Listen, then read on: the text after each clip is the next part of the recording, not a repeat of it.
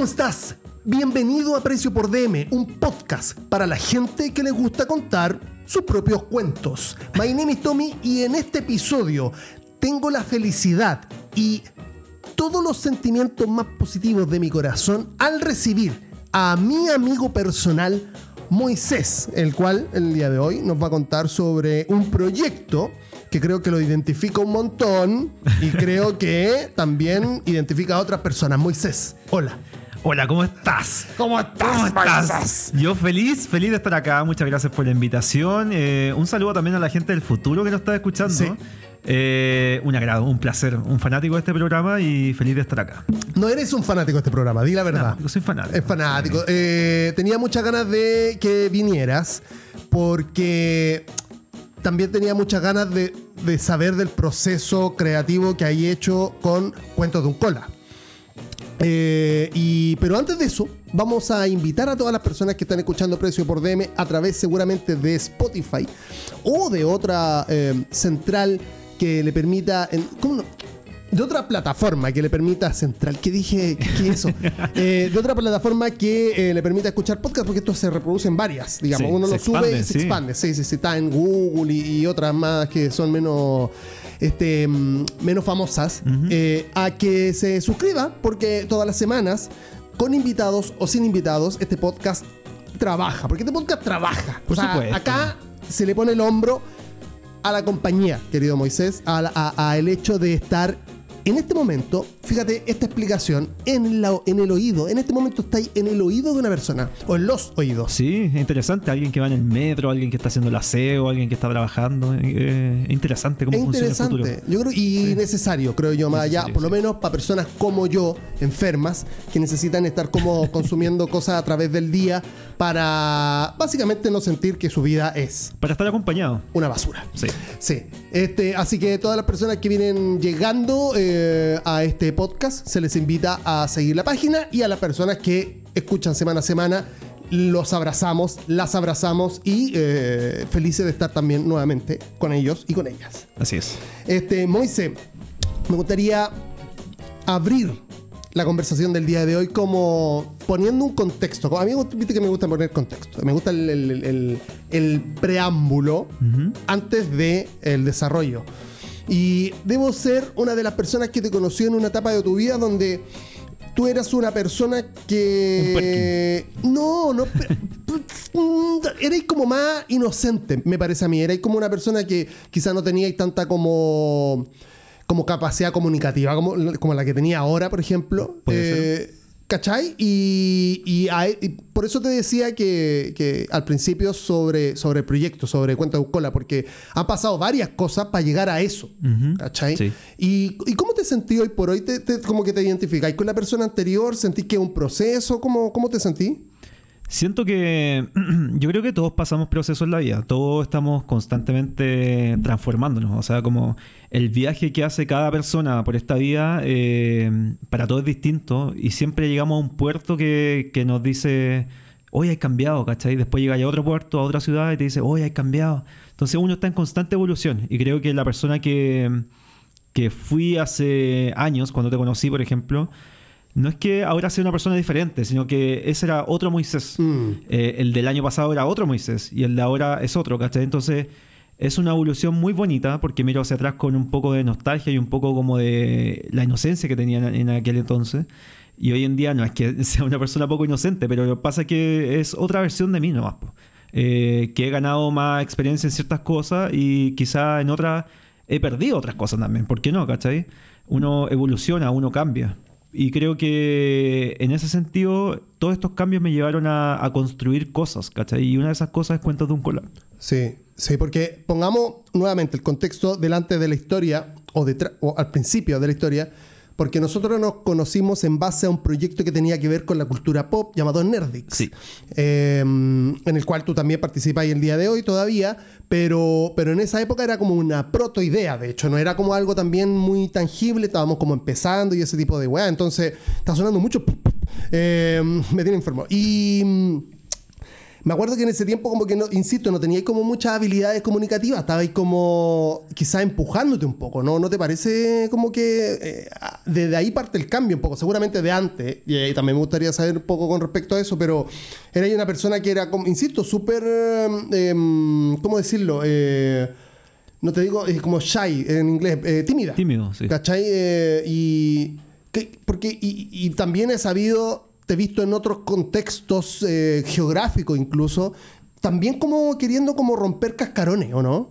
Sí, yo creo que es muy cierto eso, pero pasa que en aquella época, eh, sí, uno desde una perspectiva muy personal, como que uno ve que uno está haciendo las cosas bien, las cosas correctas, que uno es, eh, si me acerqué a Nerdix era porque me gustaba el cine, me gustaba hablar de cine, compartir experiencias, visiones del cine ñoño sobre todo. Pero, pero esa era mi mirada, ¿cachai? Yo sentía que estaba haciendo todo bien en la medida de lo que podía. Pero claro, cuando miro hacia atrás digo, loco, era súper tímido. Onda, cuando me enfrentaba a, grupos, cuando me enfrentaba a cámaras, eh, finalmente me tupía. Como que algo me pasaba, que me congelaba y no podía explayarme bien, no podía... Eh, me equivocaba, me, me ponía nervioso, me, me angustiaba incluso, ¿cachai? Entonces no sabía muy bien cómo llevar eso y creo que un poco lo que me hizo, no es que me crea experto ahora, pero siento que lo que me ayudó un poco a abrirme fue la experiencia, del capítulo a capítulo, de mejorar un poco la, la, digamos, la, forma de hablar, de enfrentarme a la, gente, ¿cachai? Me empezó a dar un poquito más de confianza. Pero creo que el gran cambio, eh, para ser súper honesto, el gran cambio a nivel como ya cuando salí del cascarón y finalmente empecé como a, a, atreverme a hacer otras cosas fue cuando me lanzaron solo al mundo. Porque durante muchos años yo estuve en una relación, como tú sabes. Claro. Durante casi 14 años. Entonces, en el momento que quedé soltero, ahí las vi por mí solo. Porque siempre estuve acostumbrado a tener un partner, siempre estuve acostumbrado a que otra persona me ayudara a hacer las cosas, a hacer las cosas de a dos, ¿cachai? Pero nunca estuve realmente solo, como lo estuve desde hace dos años, ¿cachai? Claro. Entonces, eso me permitió un poco, fue un empuje a, lanzarme al vacío. Y, y cuando me di cuenta que podía caminar, dije, puta, también puedo volar, ¿cachai? Entonces me atreví a probar otras cosas, eh, a escribir cosas, a escribir emociones, a hablar sobre cosas que nunca me habría atrevido a hablar, ¿cachai? A vestirme de una forma diferente. Entonces yo creo que son las cosas en la vida que de repente te empujan a hacer cosas más grandes, ¿cachai? Eh, cosas buenas o malas que te pasan en la vida, que te obligan a quebrarte y a renacer un poco. Pero también creo que hay doble mérito, porque digo, para un hombre, por ejemplo, que le gustan las minas, eh, ya, podría estar en una relación y podría, por ejemplo, no sé, no salir de, un, de, un, de, una esfera, de, una burbuja, de lo que sea y después se va a encontrar con que el mundo no está en contra de él, ¿cachai? no, no, no, está corriendo ningún peligro, quizá, o, está, está, todo bien, es como que seguramente le va a doler la ruptura y, ya, ¿cachai? Pero, este, tú como, tú como gay en una ciudad tan conservadora como Santiago, en un país tan conservador como Santiago, como Chile, eh, eh, es doble mérito, me parece. Insisto, vuelvo al principio porque digo, además de estar en esta burbuja de relación, quizás donde estáis con una persona donde todo era o aparentaba o en algún momento fue o dejó de ser de una forma, después saliste al mundo en donde el mundo también no te acepta eh, y no te quiere aceptar y, hay una constante batalla con respecto a eso y a la, identidad y al ser quien tú eres realmente. ¿No te pasa? ¿No, no, no, lo has visto de esa forma? En el sentido de que hay un doble, una doble batalla. Sí, siempre. Hay, y yo creo que hay muchas batallas, ¿cachai? En un, en un solo camino. Eh, finalmente lo que, lo que viví no era... Esto se vive por etapas. Creo que todos los gays sabemos que salir del closet no es fácil. Todos tienen su momento, ¿cachai? Nadie está obligado, o sea, nadie te puede obligar a salir del closet. Es una cosa que tú tenés que ver, tú tenés que resolver a tu manera, bajo tu vivencia. Eh, pero también es, duro salir en un país que todavía no o sea, que te gritan en la calle, ¿cachai? Si te ven con un hombre de la mano en la calle, te gritan, eh, te insultan, que estáis con mucho riesgo de irte solo en la calle porque te pueden pescar a combo y te matan por crímenes homofóbicos. Y estamos también en una sociedad en que recién se está hablando abiertamente como de sexo, ¿cachai? Como en relaciones como heterosexuales. Eh, ya sin tabús, imagínate que todavía eh, es complicado hablar de sexo gay cuando finalmente es como lo mismo, ¿cachai? Eh, entonces, y también eso ha ligado un poco a- al tema de la orientación, porque si en algún momento durante décadas se hablaba de que, ¿cuál es tu preferencia sexual? Claro. Que está súper mal eh, utilizada esa, esa frase, porque no es preferencia, uno no prefiere, uno no elige eh, ser gay, uno nace así. Eh, la palabra correcta recién ahora, desde hace unos 10 años, se está aplicando bien, entre comillas, que es orientación, eh, orientación sexual. Y aún así, aún así, ahora se está aplicando mejor, que es la orientación sexoafectiva. Así se dice correctamente. ¿Por Porque qué sexo afectiva? ¿Qué, ¿Cuál es la diferencia? porque nosotros no somos lo que no solamente somos sexo, somos también Claro. tenemos la capacidad de amar, ¿cachai? Ser, Claro, claro. ser gay significa amar a otro hombre, ante todas las cosas, ¿cachai? Entonces, si somos capaces de tener sexo con un hombre o las chicas con, un- con otra chica, eh, y también podemos amar, entonces la orientación es sexo afectiva, Claro. ¿cachai? Eh, eso. Por supuesto, sí, sí, sí, claro, sí. Te- te- ahora que lo decís tiene todo el sentido. No, lo había escuchado, pero no sabía cómo la, la descripción completa de la, de la palabra, digamos. Y con respecto a eso, este, habiendo, habiendo pasado Chile, el lugar donde viví, y tú sobre todo, una comuna donde, donde, de donde saliste, digamos, donde te criaste, también súper conservadora, ¿tú, eh, ¿tú podrías hacer un mapeo así como en más o menos que estamos así? ¿Cómo te sentís tú por lo menos en la sociedad? ¿En esta sociedad? Mira, eh, hay que dejar en claro también que la, mi generación, yo tengo 33 años, la generación, eh, mi generación, los que crecimos en los años 90, eh, crecimos bajo mucho miedo, ¿cachai? Entonces no er- eran tiempos distintos. Suena muy viejo decir eso, pero eran tiempos Es distintos. que no, sí, eh, sí, no. Porque yo crecí con historias del vecino, del primo, del tío, no sé, que, que es colita y lo mataron. ¿Cachai? Yo crecí con historias de Juanito que mm, se fue de la casa, dejó su familia porque no lo aceptaban.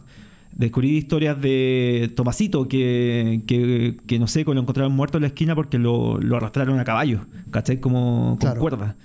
Entonces, cuando un niño crece bajo ese tipo de, de información, ¿cómo no crecer con miedo, cachai? Claro.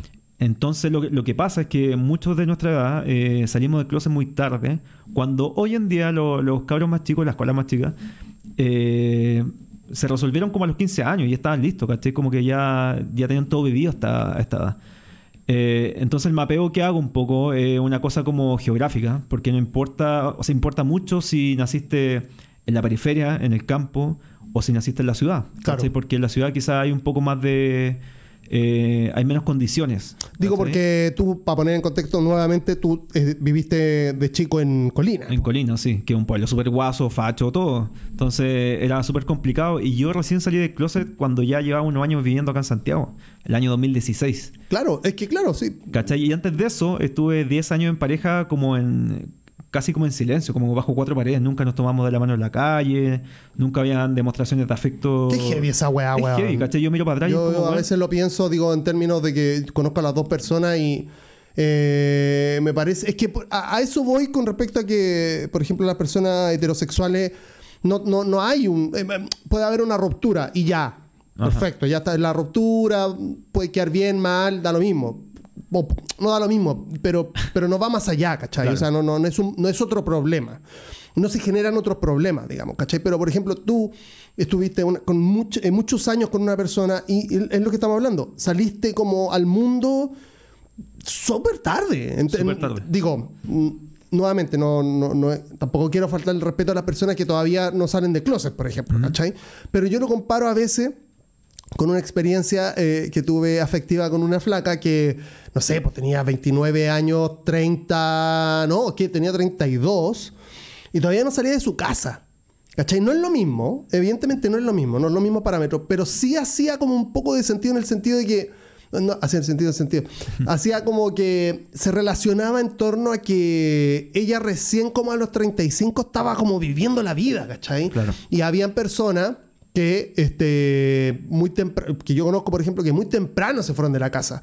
Incluso yo mismo. Entonces, como que ya llevamos muchos años ya también como divagando por la ciudad, digamos, divagando, vagando por la ciudad. Estoy muy malo con la palabra. Parece que todavía no estoy despierto, pero experimentando la ciudad. estoy tratando como de hacer un paralelo, que no se puede, insisto, ¿cachai? Con- estoy tratando de hacer un paralelo, paralelo con las herramientas que tengo, ¿cachai? Que no son las mismas, ¿cachai? Por eso me parece súper brígido eh, que, que- que una persona este, gay eh, se enfrente al mundo real, ¿cachai? No, porque cuando tú estás en una relación, queráis que no, si tú estás bajo de un, como una, estás en una burbuja, ¿cachai? Porque te tratan de una forma, porque tení este, toda una agenda, ¿cachai? Tení, tú así, A, B, C, te comportáis de tal forma, en tal, en tal lado, con, cambiáis de maneras con tal persona. ¿Cachai? Tenéis como todo un, un itinerario de cosas que hacía. Entonces, no hay mucha sorpresa si queréis. Pero en el momento que tú que hay soltero, tú, tú realmente estás solo. Exacto. ¿Cachai? Sí, fue un poco así, ¿cachai? Cuando yo quedé soltero era aprender a caminar otra vez. Fue como me enfrenté a un mundo que ellos, todos, todas las personas con las que me involucré, al principio fueron, fueron personas que ya habían vivido procesos, ¿cachai? Claro.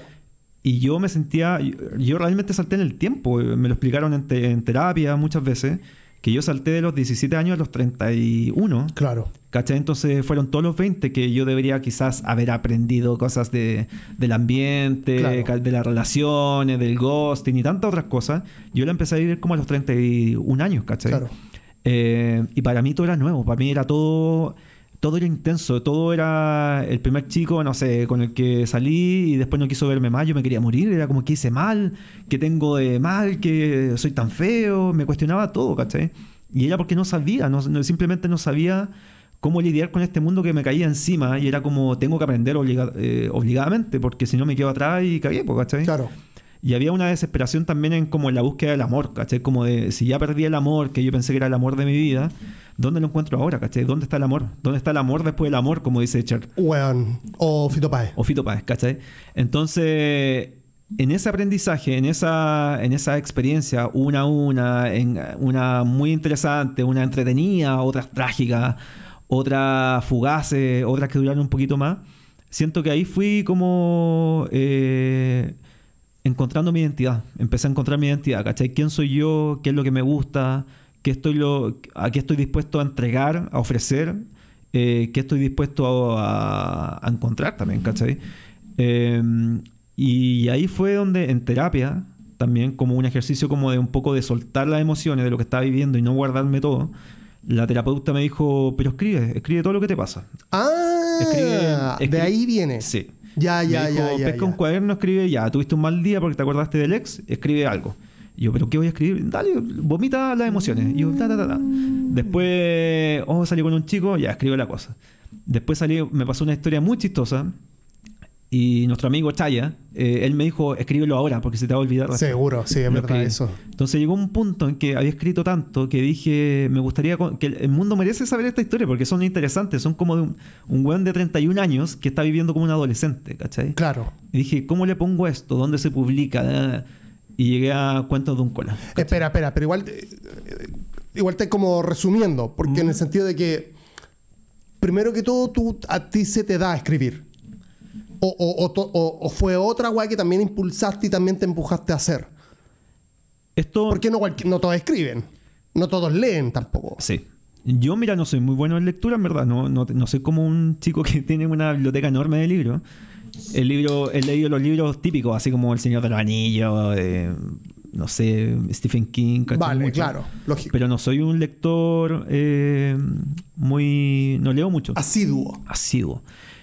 Pero eh, sí me he dado cuenta, ahora mirando para atrás, cuando muchas veces me han preguntado eh, desde cuándo escribes, y yo digo, weón, la verdad es que yo de chico escribo, pues, ¿cachai? Como en Kinder, yo recuerdo haber escrito una carta de amor a un compañero. Increíble. ¿Cachai? Y obviamente me llegó el reto así como, no, no puedes hacer eso. Porque, No, ¿en porque eso no serio? se hace, él es otro hombre, claro, pues, si eran los años 90. Eh, después, claro, cada vez que me gustaba alguien, Concha. yo escribía cartas de amor, siempre cartas carta a los amigos, cartas a los amigos, ¿cachai? Me iba a dar un curso, carta, carta a los mejores compañeros, ¿cachai? Entonces, La siempre tenía me, incorporada. me gustaba mucho, eh, participaba en cosas de poemas, ¿cachai? Cuando chico. Después un tiempo lo dejé. Pero yo me acuerdo cuando me llegó mi primer computador, un computador viejo, el año 2000, no sé, eh, y tenía mi pieza solo. Yo me acuerdo que tenía 14, 15 años prendiendo el primer pucho en mi pieza y escribiendo, ¿cachai? Como escribiendo cosas de fantasía. Eh, pero siempre tenía como esta. Me picaba esta sensación como de, de escribir y contar cosas, ¿cachai? Como de. O crear eh, historias que yo no podía vivir, pero las escribía como si fueran mías, ¿cachai? Eh, y luego, en una etapa más adulta, claro, pasé muchos años escribiendo crítica de cine, en columnas de cine, Ah, ¿cachai? claro. Pero eso fue como en el camino. Yo nunca estudié nada de. No estudié periodismo, no estudié literatura, ¿cachai? Fueron cosas que eran hobbies. Y ahora, como que encontré que se dio la oportunidad. Y ya la confirmación de eso fue cuando, antes de, de la idea de, lo- de los cuentos de un cola, fue que viví como una, la primera, como, entre comillas, como relación in- intensa de un verano, el, el verano del año pasado. Y ahí escribí un cuento sobre este chico que conocí, del norte, de Mejillones. Y mientras él estaba durmiendo en la pieza de al lado, yo mandé este cuento a un concurso. Como que lo dije así como, ¿qué onda este concurso que me apareció? Lo mando. O sea, escribiste mientras estaba ahí en eso. Yo estaba acostado con este chico. Estaba acostado con él, estamos durmiendo un sábado exquisito, verano, ¿cachai? Como muy... muy rico. Weón, hay unos sábados así, ¿o ¿no? Exquisito. Weón, yo también tuve una. eh, con una. Esta flaca era como mi compañera de básica. Ya. De básica, pues, weón. O sea, tengo 36, 37, que es 36, balsa. Y esta loca éramos compañeros y era como la persona que yo como que... Yo creo que es la primera persona que me que vi y como por lo menos físicamente me enamoré. Físicamente, Ya. ¿cachai? No estamos hablando de una modelo. era porque me gustaba por ciertas características. Y, y, y tuve después una relación con ella más adelante. Bueno, ahora, digo, hace algunos años. Y pasé algunas... Lo que más recuerdo entre otras cosas, es que habían unas tardes donde caía el sol en la cama y nosotros dormíamos, la, dormíamos sí. la siesta. Como no te digo cucharita, pero porque ella me era, me era un poquito fría, pero digo como cerca, ¿cachai? Y eso era bastante. Era, era, Era íntimo, era su- íntimo. era íntimo, sí. Sí, compartir una cama es Era súper íntimo, sí. Sí, sí, lógico. Y dormir es íntimo también. No, no, yo no duermo con cualquier persona. No, Obvio. yo ronco, babeo, pego patada. Como que, y todos tenemos ese tipo de... De hecho... Hace poco conocí a una persona que es muy como quisquillosa. Muy así como... Muy señorita, ¿cachai? Muy, pero muy... Muy. Así como que... Muy, muy, ya. Muy, muy. Y me- en un momento me dice, yo le digo, no, que la barba está muy corta, me gustaría tener la barba. Y me dice, no, pero la barba más larga es como que yo siento que vaya a tener como tallarines, una wea así. Coca Mendoza, una Una wea así, como que la iba a tener sucia, así. Muy así. Eh, no sé por qué llega eso, pero digo, Momentos íntimos. momento íntimo, claro. Perdón, adelante, ahora sí. Y, y estaba con este chico, estamos viviendo un momento íntimo del verano, un verano muy lindo con él, que fue un, fueron como dos semanas. Y, y en eso yo me levanto, como que digo, ah, no tengo mucho sueño, me voy al sillón del living. Y de repente Instagram y me sale una publicidad como de, de un concurso de una editorial del norte que se llamaba El amor en tiempos de COVID. Cuático. ¿Cachai? Y los mejores cuentos los iban a publicar en un libro que iba a salir en mayo y cosas, no sé. Eran puras historias de amor en, en la pandemia. Claro. Y yo dije, ya, pues voy a mandar esta historia de este chico que nos conocimos a distancia. Él vino de Mejillones, me fue a ver para San Valentín, todo muy intenso. Y mandé este cuento de dos hojas, nada más. Cuento corto, cuento corto. Se acabó esta, este romance intenso. Pasaron los Ujú. meses, llegó mayo y me avisan que había ganado el segundo lugar del, del concurso. Y que era la única historia LGBT, que le había gustado mucho, que iba a salir publicado en un libro y que por favor escribiera más cuentos, que ellos querían leerlo. Y yo, ¿en serio? Y ya tenía estas historias de antes, ¿cachai? Como... De hecho, las primeras historias son como muy... Los primeros cuentos de un cuento de un cola son muy melancólicos. Porque yo venía saliendo de esta relación de 14 años. Entonces hablo mucho como de la melancolía, de extrañar, de qué hago. Claro. Entonces empecé a escribir otros cuentos de otras historias que tenía guardadas. Y ahí empezó Cuentos de un Cola, pues, con ese premio de, de- que se llama Rojo. El cuento se llama Rojo para el amor en tiempos ¿Y a la final se publicó eso o qué? Se publicó, sí está en un libro. Pasa que el libro está en el norte, ¿cachai? No es como que llega a Santiago. Pero está ese libro, ¿cachai? Ah. Pero manden el libro también. Deberían mandarlo, Sí, sí. weón. tampoco, tampoco son 20 millones de pesos. Manden un libro o Sí. tres, en verdad, porque va a regalar. y te. y- y- y- ¿Cuántos? 20 lucas de costar el. La... Sí. Eh, es bacán, o por lo menos yo. Va, y- digo, yo estoy. Voy a hablar una weá de pelo grullo, pero digo. Fito Páez mismo, que dijimos. A mí me encanta escucharlo a él y me gusta como a veces como escuchar su música porque él es muy artista para la bola, ¿cachai? Y me encanta cuando las personas quieren como hacer algo, quieren, quieren ponerle una intención a lo que hacen, ¿cachai? Chip, nuestro amigo, por ejemplo, ¿cachai? Él tiene una intención en lo que hace, ¿cachai? En, en su arte, quiere ponerle algo a lo que hace, ¿cachai? Y se nota, y los que nos conocemos bien sabemos hasta casi por qué lo hace, ¿cachai? O podemos deducirlo, que incluso también es como medio, que eso es lo bonito del arte, que es como un laberinto, ¿cachai? Tú- es como un, un camino hacia una persona, ¿cachai? Es como... Hay, hay- hay algo que está diciendo, pero no te, va a dejar- no te va a dar todas las pistas. Claro. Lo voy a poner ahí nomás. Y tú, por ejemplo, estás diciendo que los primeros este, estaban como manchados de esta melancolía, ¿cachai? Eh, y, y tú has notado que a eso ha cambiado con el tiempo? Sí, Te has sí. más lúdico y... Absolutamente. Si finalmente esto, estos cuentos parten con esta melancolía como un desahogo desde las tripas, eh, Claro. son cuentos súper viscerales. Eh, de ahí me gustaría leer uno porque es como uno de los primeros que hice para que noten como el cambio. Que se preparen todos. Sí, no, es, es demasiado intenso y triste. Y lo- los cuentos que siguen de eso, claro, viene Rojo, que es de amor, después vienen como otros, como súper anecdóticos. Hay uno de un bombero con el que salí, que hay una historia muy chistosa en eso. Y de ahí empezó como, se empiezan a volver como, me dijeron hace poco como el término picante. Picante en el sentido que son como... Que aquí en Chile picante es como flight, ¿eh? Eh, sí, pero no. no. En otras partes del mundo es como que... como spicy, más, Claro, claro, claro. más nasty incluso, que se vuelve Sí. un poquito más tirado a lo sexual, ¿cachai? Claro. Y claro, empiezo a abordar temas que me empiezo a dar cuenta que la gente no habla de sexo gay. ¿Cachai? Hay muchos códigos entre los gays que nos, nos conocemos las tallas, términos, conceptos, que a veces lo- los heteros quedan fuera porque no entienden, quedan colgados. Así como, ¿qué igual están hablando? Eh, pero en sí no se habla de sexo gay porque es muy tabú, ¿cachai? Es como, ¡ay, qué asco! ¡ay, qué hacen!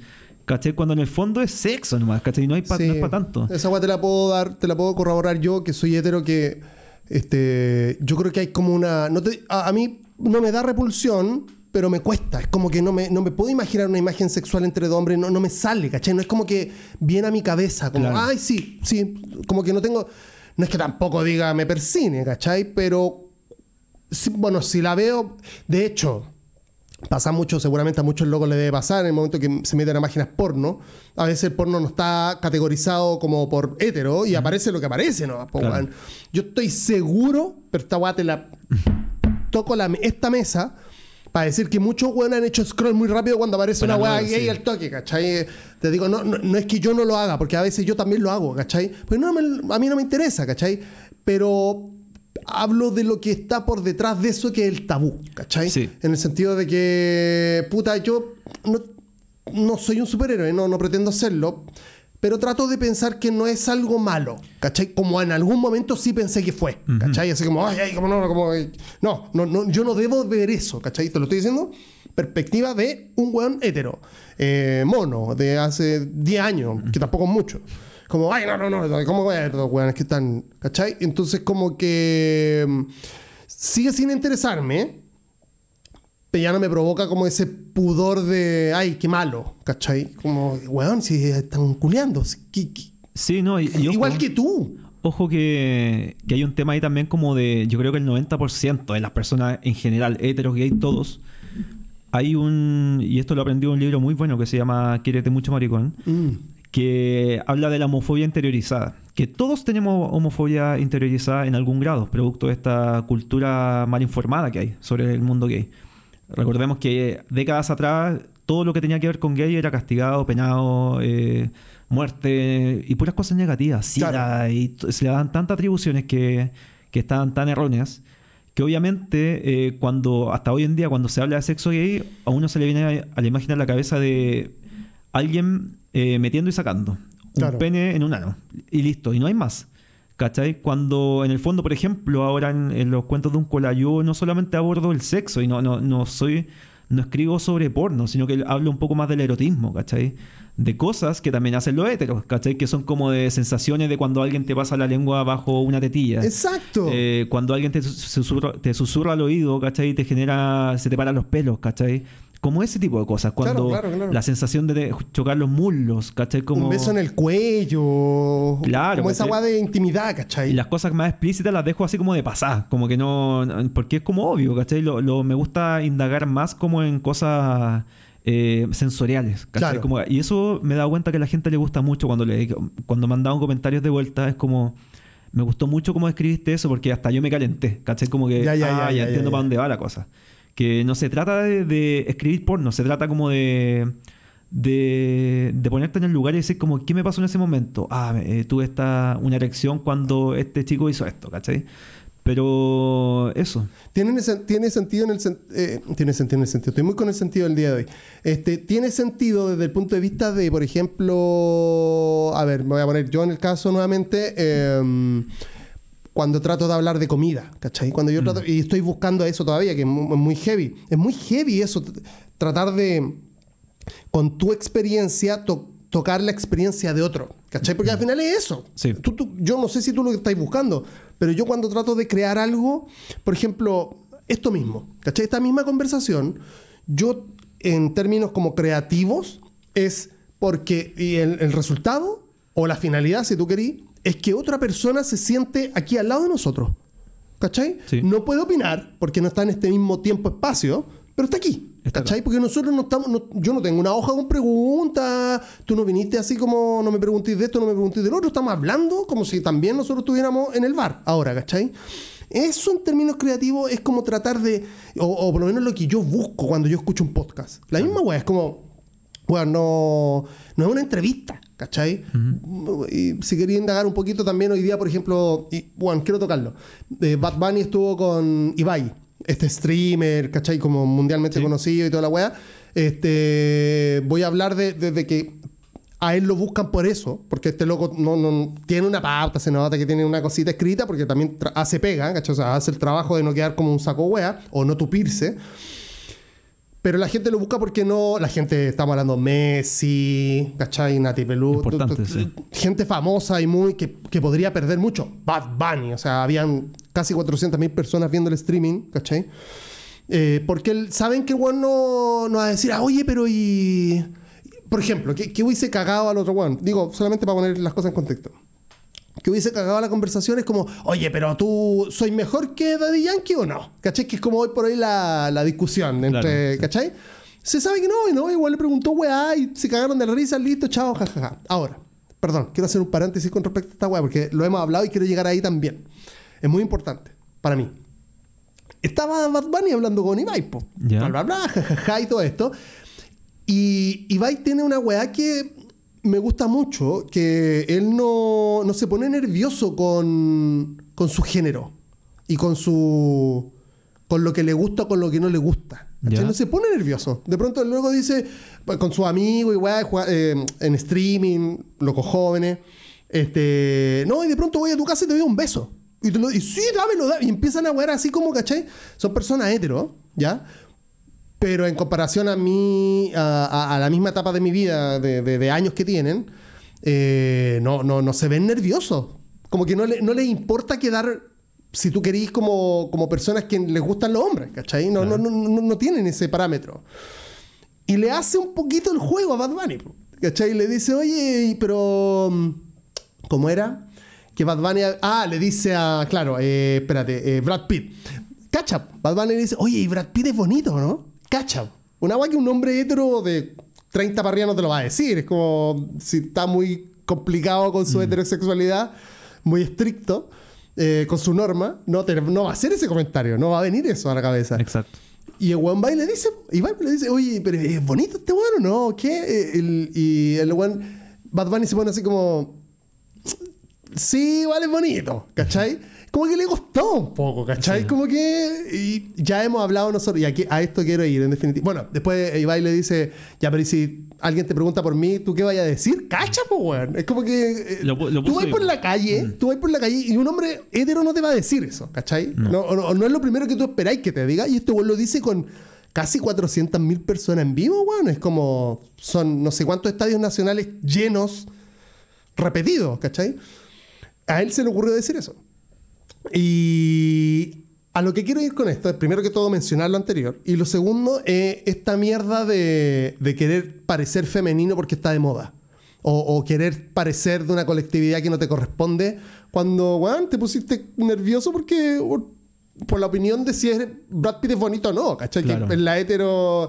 Eh, perdón, en la hegemonía culea también tampoco te podríais poner nervioso porque Juan es bonito. Es como que tampoco le estáis dando una opinión tan profunda, ¿cachai? O sea, Claro, eso no te todo el mundo, todo el mundo piensa que Brad Pitt es bonito. Y Juan, no te- pero son tres segundos donde hace como que se queda callado y la weá, y como que un Juan seguro te responde, sí, weón, la seguridad es hermosa. Es como porque va, va a trabajar, eh, este Juan tiene como una película con este culeado, ¿cachai? Eh, y quiero ir un poquito también para allá, para no de- porque estamos justo tocando el tema. Eh, tu opinión sobre eso, ¿cachai? Sobre esta mierda que está pasando de, de hombres queriendo parecer homosexuales cuando en verdad no se definen. Yo creo que es muy buen ejemplo el que diste, porque yo no, no estaba al tanto de eso, de Batman. Pasó hoy día. Sí. Pasó hoy día en la tarde. Sí, caché que había. Uy, perdón.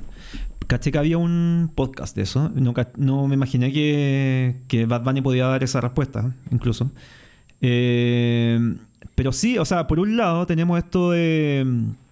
Creo que hay una. hay un tema de que intento como igual. No sé si predicarlo es la palabra, pero es como relájense un poco los heteros, ¿cachai? Porque creo que. Yo sé que es difícil, eh, debido a un sistema súper machista que, en el que estamos envueltos, eh, y con el cual fuimos criados, etcétera. Eh, pero estar como a la defensiva de querer demostrar cosas y que si cometí un mínimo error, podí- tu masculinidad se ve como cuestionada. Claro. Creo que es algo súper absurdo, ¿cachai? Porque no nada ni nadie te puede puede cambiar tu, tu, tu sentir, ¿cachai? De partida, ¿cachai? Que tú digáis que otro hombre es lindo, que otro hombre se ve bien, que está que, que se ve guapo, ¿cachai? No te define a ti, ¿cachai? No te define con quién te acostáis en la cama. E incluso una persona, si yo he estado, eh, he hablado con chicos que toda su vida han pololeado con chicas, que son muy hetero, pero de repente me han contado que se han acostado con hombres, ¿cachai? Dice, pero bueno, me siguen gustando las mujeres y es como, ¿ya hay qué? ¿cachai? Es como, incluso acostarte con alguien no te define sexualmente, ¿cachai? No, Mm. no, estamos hablando hasta ese punto. ¿Por qué tiene que definir? ¿Por qué la gente te tiene que- que cata- categorizar Claro. en algo por tus cosas privadas, ¿cachai? No, no cuesta entenderlo, ¿cachai? Pero lo, lo comprendo porque estamos en este sistema machista, pero creo que sería bueno que los heteros empezaran a cuestionar eso. Es como, ¿qué me define y qué no, ¿cachai? Mm. Yo dependo, mi, mi perfil depende de lo que digan los otros, no hay que ver, ¿cachai? Si estamos en esta vía para hacer la weá que, que, que nos haga felices, ¿cachai? Claro. Y no la norma general No, de una- la opinión. Si lo miráis en el macro es una estupidez, es una estupidez estar haciendo cosas toda tu vida solamente para dejar contento a los otros y para que te digan, no, este weón es hombre de verdad, que le gustan las mujeres, como, ¿cachai? Eh, eso por un lado. Si no querías acostarte con hombres, no la hagáis y punto, ¿cachai? Pero esta weá como de demostrar así como, ay, no, no me, me complica decir que otro hombre es lindo, es como... Impresionante. Es estúpido, A lo que voy, eh, pero, pero más allá de esa opinión, que, que- que por eso quería hablar esa weá contigo, es un. Este loco. Si tú hablas con él, seguramente, alguna persona va a hablar con él en un copete, cualquier weá. Él no se va a sentir un ícono mundial, pero lo es. Y sobre todo que va y en vez de vestirse, weón, con. puta, con. con algo que en volar lo identifique más, no sé, oh, que- pero ¿quién soy yo para decir quién lo identifica? Pero digo, entre todas las cosas, hace estas como exposiciones donde dice, eh, yo soy masculino, pero también tú soy femenino. Claro. Pero se nota que no Yo- lo. Que, ah, hoy, yo hoy día, cuando yo lo creía, lo hemos conversado miles de veces también, por eso saco el tema. Pero hoy día, se, para mí se confirma. Alguien lo pautea. Como, no, Juan, véstete de mujer. Yo perreo sola y vestido así como... sí. Vístete de mujer, weón. sí. Esto, esto produce muy buen engagement, ¿cachai? Eh, otra, otra weá que, digo, no tiene nada que ver, pero ya ahí esa weá le puso para mí el punto así, lo subrayó. Eh, esto, esto es una estupidez, pero yo lo relaciono. Tiene, hay unos pequeños hilos que se mueven ahí. Va y, va y también le dice como, oye, pero a ti te, como, te, gusta mucho el básquetbol y la weá, y tú, porque en tu canción aparece mucha referencia de básquet o de otros deportes y la weá. Y el weón dice, sí, pero yo no te puedo decir qué deporte es el que me gusta porque si no se caen las ventas y empieza como a tirar esa talla, la tiene como talla. Yo lo intuía, pero ahora lo confirmo. O sea, para mí, él, y bueno, habíamos hablado también de Harry Styles, eh, sin querer, sin querer, sin querer herir la fanaticada que debe tener. Te van a funar. ¿Cachai? Pero se nota que está pauteado. Es obvio, sí, obvio. Hay un, hay un tema comercial, eso es lo primero, hay que tenerlo en claro. Estos son artistas mundiales, ¿cachai? Que se mueven de acuerdo a las tendencias, ¿cachai? Como que si van a sacarse una foto para una revista, lo hacen con tacos porque sé que saben que eso va, la gente va a decir, oh, mira que él es como cercano a la comunidad, Claro. apoya todo. O ¿cachai? qué moderno, Qué pues, porque te, moderno, pone- qué te posiciona en una, en una forma de pensar. Sabemos que es una cosa comercial, ¿cachai? Que, que es un aporte a sus discos, finalmente. Eso se traduce en, la- en las ventas que llegan a los conciertos, qué sé yo. Eh, eso es algo, lo comercial. Pero ahora eh, está también el tema estético. Si hablamos de lo El estético, tema estético, exacto. si hablamos de lo estético, yo creo que también es válido, porque cada uno puede vestirse como quiera. Seguro, por eso te digo, no, yo no puedo Es cuestionar una, si. Exacto, es una discusión que no, no, no se puede llegar a ningún puerto, ¿cachai? Hablando de lo estético. Porque si él se quiere poner taco, que lo haga, da lo mismo, ¿cachai? Los tacos no le pertenecen a nadie, las plumas tampoco, ¿cachai? Y es una discusión que teníamos muy, con muchas personas esto. Pero si llegamos al tema que es más cultural, ahí me complica. Exacto. Ahí entro en conflicto, ¿cachai? Y yo creo que muchos colas también entramos en conflicto con eso. Porque no estamos hablando de una cultura eh, hippie. No estamos hablando de una cultura Medi- Rap, Rap medieval. Eh, no estamos hablando de una cultura, no sé, man. Dangerous and Dragon, Estamos- una- el juego de mesa. claro. ¿Puede ser? Estamos hablando de cultura pop, ¿cachai? Estamos hablando, estamos hablando de una weá súper que, que ha sido una lucha súper sangrienta, Exacto. donde han habido mucha muerte en el camino, donde los viejos colas que están atrás murieron para que hoy en día uno pueda estar hablando en un podcast sobre homosexualidad sobre sexo gay. Claro. ¿Cachai? Eh, estamos hablando de, de levantar una bandera cuando nos hacían callar, pero de forma horrible, ¿cachai? Y donde perdimos mucho, eh, la mitad de la vida callados, escondidos, para poder ahora recién estar viviendo cosas, ¿cachai? Entonces, ¿qué se agradece en la comunidad? Yo no, no pretendo ser como una voz de la comunidad, ni, ni mucho menos, pero obviamente para un cola la, la grada o alguien de la bandera, eh, trans, bi, lo que sea, le agrada ver cuando alguien que tiene mueve masas, cuando tiene un público gigante como Bad Bunny o, eh, de repente levanta la voz por la comunidad, se agradece, bacán. Eh, cuando alguien que estuvo reprimido todo su vida, como Sam Smith, por ejemplo, o como. ¿Cómo se llama este otro chico? El. Eh, el colombiano que también como es- toca reggaetón y él también es. Cuando dicen, pucha, ¿sabéis qué? Lo anuncia, soy gay, ¿cachai? Con todas sus letras, es como aplauso, bienvenido a la comunidad, ¿cachai? Te abrazamos. Pero es diferente cuando alguien se sube a un escenario y de repente le tiran una bandera a cola y la mueve.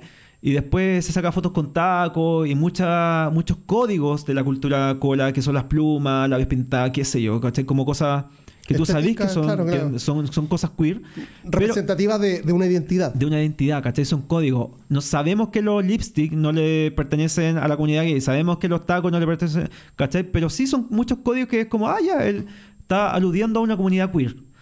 Eh, cuando hacen eso y después le preguntan eh, qué opinar de la wea, ay, no, es que yo no hablo de mi vida privada. Ay, es que no, no, se complican o se tupen, como tú dices, como pasó con Bad Bunny. Eh, o de repente después ya pasan cinco meses y sale con tres chicas y es de la mano, muy heterosexual. Eh, pero después sigue el siguiente concierto, dos años después. Y es como, sí, porque el amor es amor, listo. ¡eh! ¿Cachai? Eso son voces vacías, pues son como, son como, es utilizar la bandera para tu beneficio comercial, ¿cachai? No me weís que Harry Styles realmente es un aliado y realmente es un weón que, que, que es pansexual, como dicen la, la fanática, porque no lo es. ¿Cachai? El weón ni siquiera tiene los cocos para subirse a un escenario y decir como, Claro. loco, eh, yo, yo estaba con este, eh, no, no sé, ni siquiera tenía que decirlo, O en pero... entrevistas propias. No, porque no tiene por qué. Pero claro, o sea, utiliza códigos de, de- de una identidad que ha luchado por esa wea, ¿cachai? Porque te digo, Claro. claro, o sea, si me parece a mí que si hubiese ocupado una polera de Dangerous and Dragon, no, no, no murió nadie por la wea, ¿cachai? No murió nadie, no- nadie sufrió por la wea. Pero la otra wea tú la estás ocupando, me parece, para el beneficio comercial, porque finalmente es acercar a un público, ¿cachai? Claro, estáis acercando a un público, pero no te hacéis cargo de él. Los, los teníais, los tenéis como en galería, pero en, en platea alta. No sé, ¿cachai? Como que los teníais esperando. Buena onda ustedes, pero. Miren, estoy con la bandera, Claro. estoy maquillado. Claro. Ah, ¿cachai? Pero no. Finalmente, ¿en qué te ayuda eso? No, no Yo aporta. siempre he pensado que esa weá de aliado, aliada, de una mierda, weón. Tú tienes que guardar silencio, me parece a mí, weón. Sí, o sea, En sentido de guardar el silencio, porque creo que el aporte más grande es, es tratar de escuchar y aprender, po, weón. ¿Cachai? Yo- Eh, en la comunidad se agradece caleta cuando ah, tenemos aliados, de verdad que sí, cuando alguien que tiene voz defienda nuestros derechos, es como, weón, muchas gracias. Obviamente que si no somos... No somos Cuando digo guardar silencio es no hacer propaganda de la weá, a eso me refiero, ¿cachai? Claro, ¿cachai? Porque, sí, Porque de lo contrario estás como utilizando nomás una bandera. Y Claro. estás usando tu beneficio y, y- y en la práctica no haces nada, ¿cachai? Ahora, las fanáticas en defensa de Harry Styles siempre dicen, no, pero es que él ha dicho en muchas entrevistas que ha dado besos a chicos. Y es como, bueno, ¿y de qué sirve esa mierda? Es como que no... Yo también me he dado besos con amigos héteros jugando en carrete, ¿cachai? No, no tiene sentido. Eh, pero claro, ¿cachai? Hay, hay artistas que son heteros, mujeres heteros, hombres heteros, eh, que son muy activistas por las causas y hacen cosas realmente, o dan discursos súper poderosos, ¿cachai? En programas o, o- dan como cosas be- be- benéficas, ¿cachai? Pero... Por ejemplo, yo siempre he pensado que eh, una weá provechosa fue la, la weá que hizo la. Eh, eh, ay, ¿cómo la, la, la mina de mm, oh, eh, Jay-Z, ¿cómo se llama? Eh, obviamente la. Beyoncé. Beyoncé, cuando salió en ese video de All the Single Ladies con una mujer trans en donde tampoco puso ni la bandera, ¿cachai? No salió así como, oh, la comunidad atrás y haciendo cheerleader, no. Salió haciendo una pega que comúnmente la hacía una persona hetero, mujer en este caso, que es una bailarina, ¿cachai? Y que gente después incluso tuvo que adivinar, o sea, le contaron, oye, es una persona trans. No fue como noticia, fue como la gente lo averiguó, sí. me parece que ese es el camino y no, no, y no mostrar la bandera, ¿cachai? De una, en una persona hetero, ¿cachai? O que por lo menos no se define como una persona queer. Entonces, como. ¿cachai? Sí, a mí me parece, y, y me parece que esa weá atrasa. Porque lo comercial es, es- el día de mañana va a ser capaz que tendencia a ser hetero. ¿Y qué vaya a ser? ¿Harry Styles vaya a ser hetero? Eh, Bad Bunny, sorry, pero no, no, no eres no queer. No, claro, y tam- y también hay una especie como de. En todo este sistema, ¿cachai? Como de. hablemos de los héteros como aliades, que, que se dan mucho el beneficio de, que pueden leer mucho, de que saben, de que están, están al tanto de las cosas, de los artistas, de lo que opinan, de lo que sienten, de con quién ha estado quién no. Y creen. eh, creen sentirse como más aptos de repente para decir como.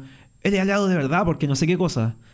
Pero finalmente uno que, que ha visto el horror de, de- de haber crecido como bajo la homofobia, a uno le da rabia esa web. Es como, me- no me gusta que usen mi bandera, no me, gusten, no me gusta que si hay personas a mi alrededor que están sufriendo en este momento, que otro weón venga, pesque la bandera y la...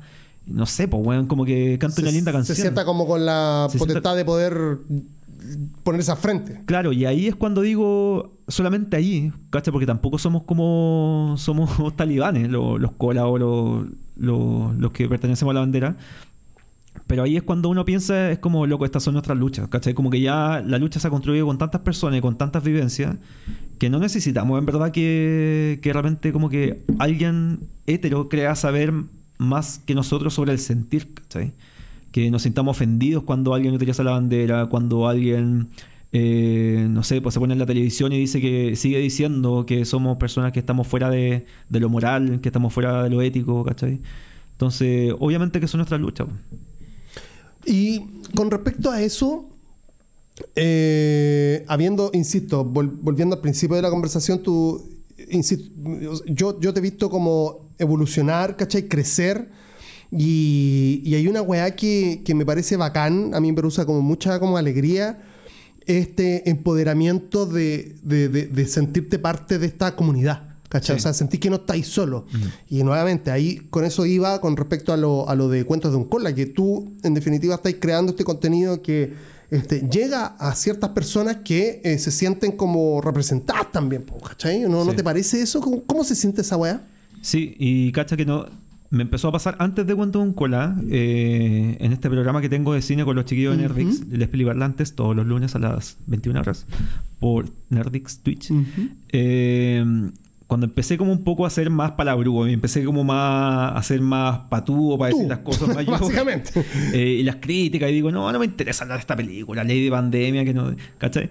Eh, ahí es cuando se empe- empecé a notar que muchos, eh, mucho gente que veía el programa, que lo escuchaba, se empezó a acercar y era como, me empezó a hablar por interno, era como, gracias por de repente dar, o sea, ser como la imagen de alguien cola en un programa. Porque yo soy súper tímido, recién salí del closet, no he salido tanto con, con tanta gente. Y como escucharte me siento como representado un poquito, ¿cachai? Entonces esa weá me llenó de orgullo las primeras veces que lo, lo escuché, lo leí. Y en Cuentos de un Cola, finalmente, claro, cuando yo empiezo a contar esta historia de este adolescente que está en sus 31 años viviendo cosas, eh, también llegó gente que me decía, me pasó lo mismo. También me pasó lo mismo, pero a los 20. Me pasó esto Claro. a los 25. Eh, qué triste. Hay un, hay un chico que, que siempre me escribe en Cuentos de un Cola que tiene, está llegando a los 50 años.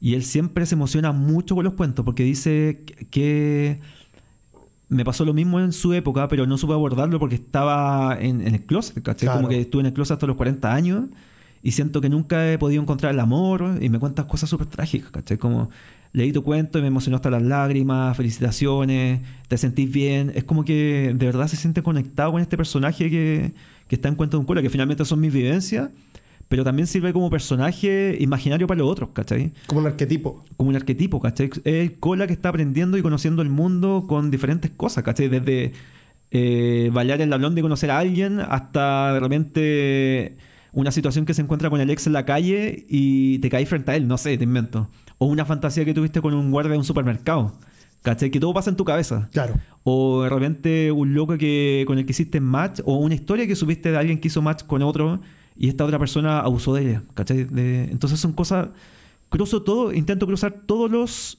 ángulos posibles, como el drama, el romance, el sexo, el deseo, la amistad también, hablo de mis amigos, ¿cachai? De ti, del, del Chaya, del Chimaru. Hablo de, de muchas vivencias, que todo engloba finalmente la historia de este cola. Claro. Qué heavy, weón.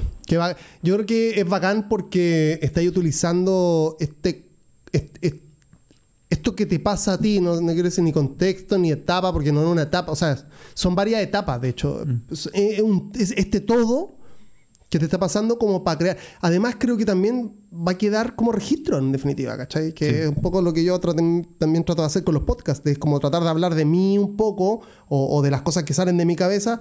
Y esta weá, como va a quedar en internet, este, la podéis revisar en 30 años más. Tú después, ¿te has imaginado pensar, weón, leer las cosas que escribiste hace 30 años? Me encantaría, sí. Increíble, weón. Sí. Eh, y, y- y- ¿es solamente eso lo que hay pensado hacer en términos creativos con respecto a, a lo que te ha pasado a tu, a tu, a tu experiencia? ¿O, o, o hay pensado otras cosas? Como que incluso soñar, ¿cachai? Porque digo, cosas que pasan por tu cabeza. Siempre he fantaseado con todas las posibilidades, ¿cachai? Como que y año a año se van volviendo más eh, cercanas a esa posibilidad. Mm.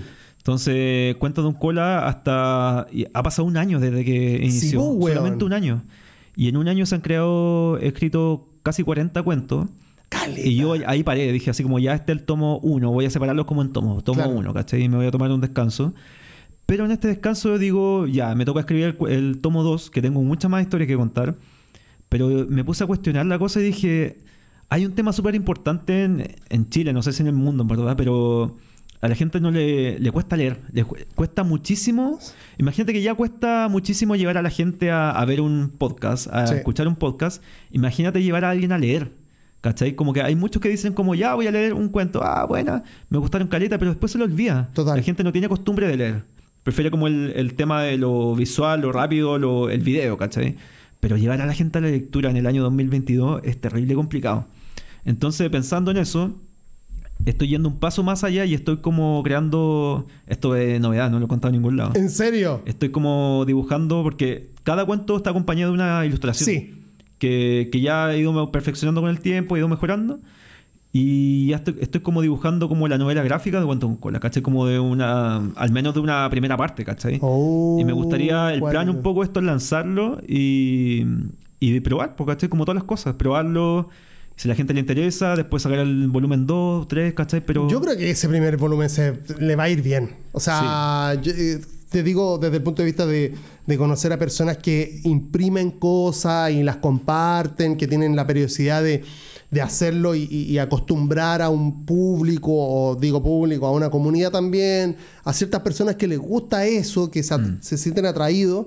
Este, tomando en cuenta que tú has tenido esta como llegada a, esta, a este sector de la comunidad que yo creo que no, no, no son más porque, por, por, por las capacidades de poder compartir la weá nomás, ¿cachai? Porque Sí. finalmente Este, en el momento yo creo que si tú lo imprimís y te empezás a mover, esto ya es como opinión personal, en términos de, por ejemplo, feria y weas así, ¿cachai? Y feria incluso más como humil- humilde.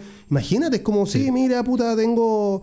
eh, hice este libro y lo escribí yo y bueno, yo creo que esa weá puede súper... O sea, no, no creo, va a funcionar, así, ¿cachai? Va a depender de ti, de, del empeño culiado que... Es como, me parece también hacer una... Creo que esto engloba mi idea. Hacer una película que represente al- a alguien. Sí. ¿Cachai? Entonces, como tú representáis a alguien con tu propia, con tu propia vivencia y experiencia, este, y verte ahí, ¿cachai? En la movida, yo creo que muchas personas se van a querer acercar, ¿cachai? Más allá de las personas que ya te leen este, cuento a cuento, digamos. Sí, o sea, siempre ha habido un, como un tema como el, para ser súper honesto, es como, yo sé que lo que atrae mucho de estas cosas son como el morbo, ¿cachai? Como el, de repente a través de la imagen que yo pongo, la ilustración, Ah, claro, hay sí. como, hoy, ¿de qué, con qué se acostó este bueno hoy día? Claro, ¿cachai? Como, claro. vamos a ver. Eh, y hay otras veces en que mm, nunca, nunca he querido que este tema se trate de mí, ¿cachai? No es un, estas no son simplemente historias mías, sino que son historias como mm, de un cola común, ¿cachai? Son historias como Tú- tú- transversales. Tú, tú ocupáis todo, todos los arquetipos que tú también conocí. Sí, digamos, ¿cachai? incluso- como las experiencias de todos. De todo eso. Incluso han, eh, han llegado amigos diciéndome, puta, sabéis que he leído otros cuentos, me gustan mucho, tengo mi historia que siempre he querido contarla de alguna forma, pero yo ni cagando me atrevo a publicarla, así como, oye, me pasó esto. No. Así que por favor te la voy a contar y tú escríbela, ¿cachai? Y hay como unos, no sé, tres o cuatro cuentos que son como de historias que no son mías, ¿cachai? Y las cuento con el respeto que merece y las cuento como, les cambio los nombres siempre, ¿cachai? Como las situaciones. Claro. Pero son historias súper interesantes. Son weas muy, muy, muy heavy, ¿cachai? Son como historias que, mm, que cualquier persona las puede escuchar y es como esta wea parece de película, ¿cachai? Es como no, no me lo creo, pero pasaron, po. Claro, claro, claro. Sí, bueno, aparte tení eh, el, imagin- el contexto de el imaginario también, po, como para después de hacer incluso ficción. po, O sea, Sí. tú igual lo hay hecho, digamos. Hay- porque tú no, insisto, no todas las historias que tú hayas escrito son cosas que te han pasado ni historias de otras personas. La mayoría yo siempre digo que son como el 90% rea- real, así como verídicas, y el 10% es un poquito ficción. Mm. Pero tiene, la ficción más que nada tiene que ver como unir bien los tiempos, ¿cachai? Claro. Como que cambio cierto, ciertas fechas o ciertos contextos y los nombres, ¿cachai? Claro, claro, claro. Eh, yo creo que estamos para escuchar tu cuento. ¿En serio? Sí, estamos en la hora casi ya. Wow. Así que en, eh, en exclusiva, ya, ya después de la exclusiva de que acaba de dar Moisés con respecto al, al más encima una novela gráfica, pues weón. heavy. Puta, es que yo sabía que eh, eh, creo que va a funcionar, creo que va a ser realidad porque eh, he visto otras weas menos importantes, términos culturales, ¿cachai? Que tienen que ver con weas mucho más triviales, ser impresas. No te digo por Santillana, pero impresas, pues, bueno. O sea, que yo las tuve en mi mano, ¿cachai? Por X cultura, otra cultura, pero digo, lo tuyo tiene mucho más valor, ¿cachai? Porque insisto, o sea, hay otras personas que están esperando, me parece, o que están ávidas de poder enfrentarse a esto, ¿cachai? Porque también es consumirlo e enfrentarse, este, quizás también para tomar decisiones en la vida, pues, weón. Sí, po. absolutamente. Sí, yo, yo pienso esta weá y pasó mucho con. últimamente con el fenómeno de Heartstopper, esta serie que salió en Netflix, que también salió de una novela gráfica Sí. que, que, que estuvo en Webtoons. Eh, mucha gente leyendo eso sintió el valor como para atreverse a amar, atreverse a, a contarle a sus papás que, que son gay, que son bisexuales, etcétera, o que querían empezar una transición cuando eran trans. Eh, y es una muy bonita historia, ¿cachai? Como que nació en un cómic y después saltó a la serie. Claro.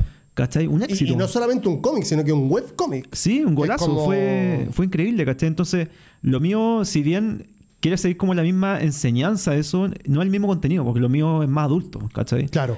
Pero me agradaría mucho saber que algún día los cuentos de un cola lleguen como a las manos de alguien que lo necesitó y les dé como el empoderamiento, les dé la facilidad de... Hablo mucho también del amor propio, entonces Claro. como que le, le dé el valor de, de enfrentarse a la vida, ¿cachai? Y aceptarse como son.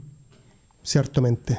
Ciertamente. Yo creo que esa, eh, es que cuando tú, me parece, fundáis lo que tú creáis dentro de, de, de contextos que son útiles para otras personas, de hecho, es un concepto sobre, sobre, sobre cómo crear contenido. eh, que lo primero que deberíais pensar, además de la historia, que es, la- es que es el rey, la historia, eh, es, es a quién le sirve. ¿Cachai? Cuando tú, tú- cuando tú pensáis en crear y tú querés, que tú querés llegar a otras personas, como un, un que, o una mina que escribe una canción, ¿cachai? ¿A quién querés llegar? Pero más que a quién querés llegar es a quién quieres servir. ¿Cu- ¿Cuál, cuál es tu utilidad? ¿Cachai? Porque si así, yo en términos de, de- de- de- atraerlo a lo que hago yo, a lo que intento hacer yo, es como, hay muchos como youtubers que son famosos, y lo ve mucha gente, y sirve como entretenimiento. Y el entretenimiento está bien, pero igual está un poco vacío el entretenimiento, ¿cachai? Porque no sirve a nada, o sea, sirve en el momento que tú lo veís y después lo desechas, como una Coca-Cola, ¿cachai? Pero cuando tú querías entregar algo más allá, intentáis servir a alguien. ¿Cuál, qué- cuál es tu intención de ayuda? Servir es ayudar, es entregar, ¿cachai? Eso. Y en base a ese comentario que acabo de hacer inservible, este, Moisés va a empezar a servir No. a una comunidad sobre todo. O a ser servido también. Ah. ¿Por qué no? Es un ida y vuelta interesante. Claro. Bueno, el cuento, el cuento de todos de los 40 cuentos, quise elegir uno primero que fuera cortito, para que no me para no extenderme tanto. Y también fue como uno de los el podría haber sido como el segundo que hice, ¿cachai? Que hablaba un poco de esta melancolía. Eh, y me gustaría que pusieran atención un poco como a este, a este concepto, a este sentir, a este sentir, que fue como cuando estaba en la caca máxima, cuando estaba en el fondo, y cuando empecé a ver un poco la luz, hacia dónde dirigirme, hacia qué es lo que me pasaba. Perfecto. Esta es una melancolía sobre el ex, ¿cachai? Entonces se llama El Fantasma. Y hago una analogía sobre el fantasma y las relaciones pasadas. Perfecto. Los fantasmas, per se, son criaturas espeluznantes desde el primer momento. Los fantasmas emocionales, por el contrario, lucen hermosos hasta que terminan por atormentar esas noches en que todo se detiene en cámara lenta y solo quedas tú en el medio de una fría habitación oscura. Esto lleva a preguntarme, cuando muere una relación, ¿alguna vez dejamos descansar realmente en paz a ese fantasma?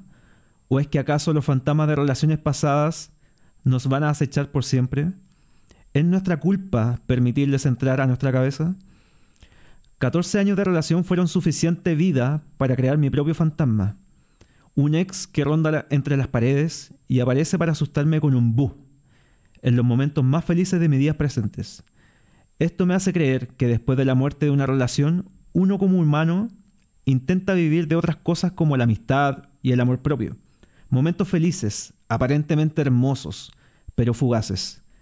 Ahí es cuando el fantasma vuelve y te arrastra a la tristeza del recuerdo, al tormento de pensar en la ternura extraviada y la oscura melancolía, tal como una buena película de terror de fantasma donde los protagonistas sufren una tragedia en los primeros cinco minutos del film. Con todo eso, siento que a veces amo ese fantasma, porque más que mal, es un remanente de lo que alguna vez amé, y que sigue rondando como un espíritu que busca compañía y comprensión. Y ahí estoy yo para abrazarlo. Lo escucho, lo huelo, lo percibo. Me duermo a su lado hasta que nos desvanecemos. Hay otras veces que después de verlo recuerdo la muerta que está esa relación y ruego para que me deje vivir y me permita respirar una vez más. Entonces, ¿quién es el fantasma? ¿Él o yo?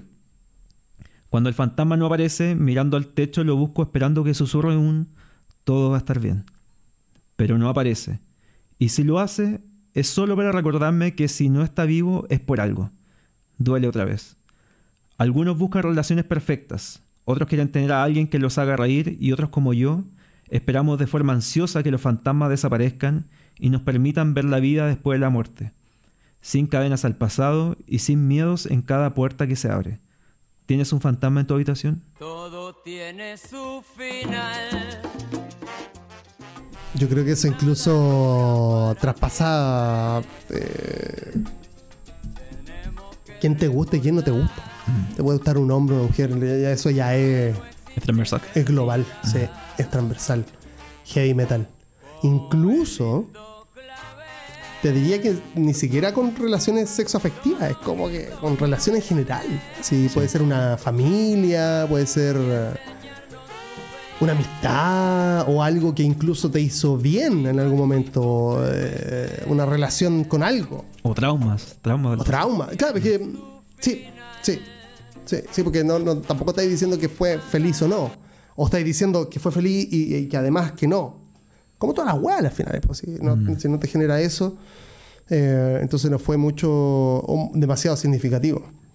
Eh, yo creo que Cuenta de Cola es una weá que me, me produce mucha alegría de ti, weón. Porque no hay nada más, me parece a mí, que no hay nada más hermoso que una persona vuelque lo que está dentro de uno, ya sea en, en- en- en la disciplina que sea, para que yo cuando pienso en, en la creatividad, este, pienso en, en esa primera weá que se le ocurre a cualquier persona y a mí sobre qué importancia tiene, ¿cachai? Eh, es como hacer algo, lo que sea, pintar o hacer un cuento o, lo que, o un podcast, es como hacer una raya en el mar con el, con el dedo, así, es hacer así. El mar inmediatamente va a borrar eso y va a seguir en lo...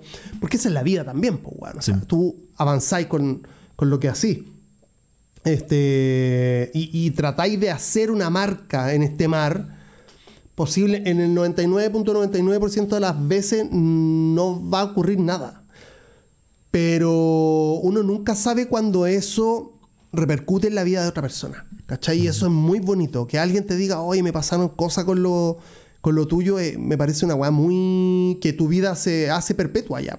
¿Cachai?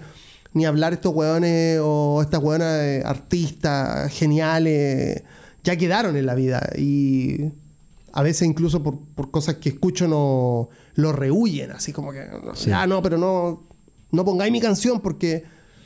Pero esto yo estoy seguro que va a resonar en la vida de alguien y eso es bacán. Quizás, si no es mañana, quizás en una semana, en un mes, en años, décadas. no Porque sé. tú no sabís, ¿cachai? Sea, tú, así la línea en el mar, el mar lo cierra y nos vemos, ¿cachai? No- Claro. Pero tú cumpliste con la misión de hacerlo, ¿cachai? Y es una weá que yo le, le he explicado a otras personas que hay que tratar de entender esto, o por lo menos desde el punto de vista creativo. No todos pueden. No todos pueden ni quieren. Entonces yo creo que la persona que tiene la capacidad, indistintamente de lo que sea, escribiendo, pintando, lo que sea, tiene que hacerlo. ¿Cachai? Tiene como la obligación de hacerlo. Porque es- están obligados a hacerlo. Porque son las personas que tienen que hacerlo. Alguien tiene que hacerlo, ¿cachai? Alguien tiene que contar esa historia. Alguien tiene que filmar de cierta forma. Alguien tiene que hacer los podcasts para no sentirte solo. Y así. Bla, bla, bla, bla, bla, bla. Un, eh, un montón de hechos que suceden a otros en adelante para el futuro. Así que yo eh, muy contento de que estés acá y que hayamos hecho este podcast. Muchas gracias. Y que y dejarte, obviamente, el espacio para que te, te comuniques con las personas que te van a escuchar, porque seguramente este, esto va a llegar a las personas que leen los cuentos. Sí, ahora o en Adelante. años, no sé. No, pero ahora, porque yo creo que si esto lo compartí a través de las redes y todo eso, estas Sí. personas va- se van a querer interesar en quién es Moisés y esta charla que hemos tenido el día de hoy. Sí, hay mucha gente que no sabe mi cara. O sea, esto siempre ha sido como anim- anonimato. No, nunca me he dado a conocer, pero eh, nada, solamente me gustaría eh, invitar a la gente a, a leer los cuentos de un cola. Hay 39 cuentos actualmente en Wattpad. Wattpad es una aplicación de lectura, así como está Webtoons, que es como de cómic. Wattpad es solamente de lectura. Ahí están todos los cuentos de forma gratuita para que puedan leerlo. Cuentos que abordan el amor, la amistad, el sexo, la aventura de un cola. Incluso hay capítulos de Nueva York que también los compartimos con Pelado. La experiencia que vive en Nueva York está todo ahí. Eh, es un viaje, es un viaje hermoso, que es el viaje que han vivido probablemente todos los colas y todas las personas, en verdad. Eh, y están ahí, están relatadas de forma diferente, eh, de forma entretenida. Hay unos capítulos muy hermosos. Hay otros capítulos que son más. eh, son dolorosos de leer. Pero todo es parte de la vida. Y todo se trata de, de- de llegar como al final del camino. Entonces, ese es como el mensaje que quiero dejar. Porque detrás de todo algo malo, siempre hay algo bueno como recompensa. Y si el primero, el segundo cuento era así de, de denso, los últimos cuentos son hermosos. Entonces, Ese es el mensaje. Dejo a la gente invitada para seguirme en Cuentos de un Cola, todos juntos en Instagram. Ahí pueden encontrar las ilustraciones también y los links. Eh, eso y agradecer, por supuesto, a Precio por DM por permitirme estar acá, hablar de tantas cosas que hablamos, desde Bad Bunny hasta mis cosas personales que eh, los cuento y es un placer estar, al lado- estar al lado de uno de mis mejores amigos, Tomás. ¡Uh! Señora y señora, ha llegado al final de una nueva edición de Precio por DM. Muchas gracias por llegar hasta acá. Espero que tengan una buena semana. Los vemos la próxima, seguramente con algo entretenido, con algo. Espero. Estoy buscando como también personas que puedan aportar a este tipo de conversaciones. No que- como yo. a estas tipo de conversaciones que hemos, acabamos de tener. Quiero terminar la frase, por favor, te pido. Y, y espero, sí, porque no- a mí me gusta también estar solo y hablar solo, esta, esta locura que tengo, pero también me gusta, o sea, me gusta mucho más hablar con otras personas. Y esa es mi intención. Y este seguir eh, básicamente lo que hace Moisés, porque tiene mucho valor. Muchas gracias por venir. Gracias a ti. Nos vemos la próxima semana. Chao. Adiós.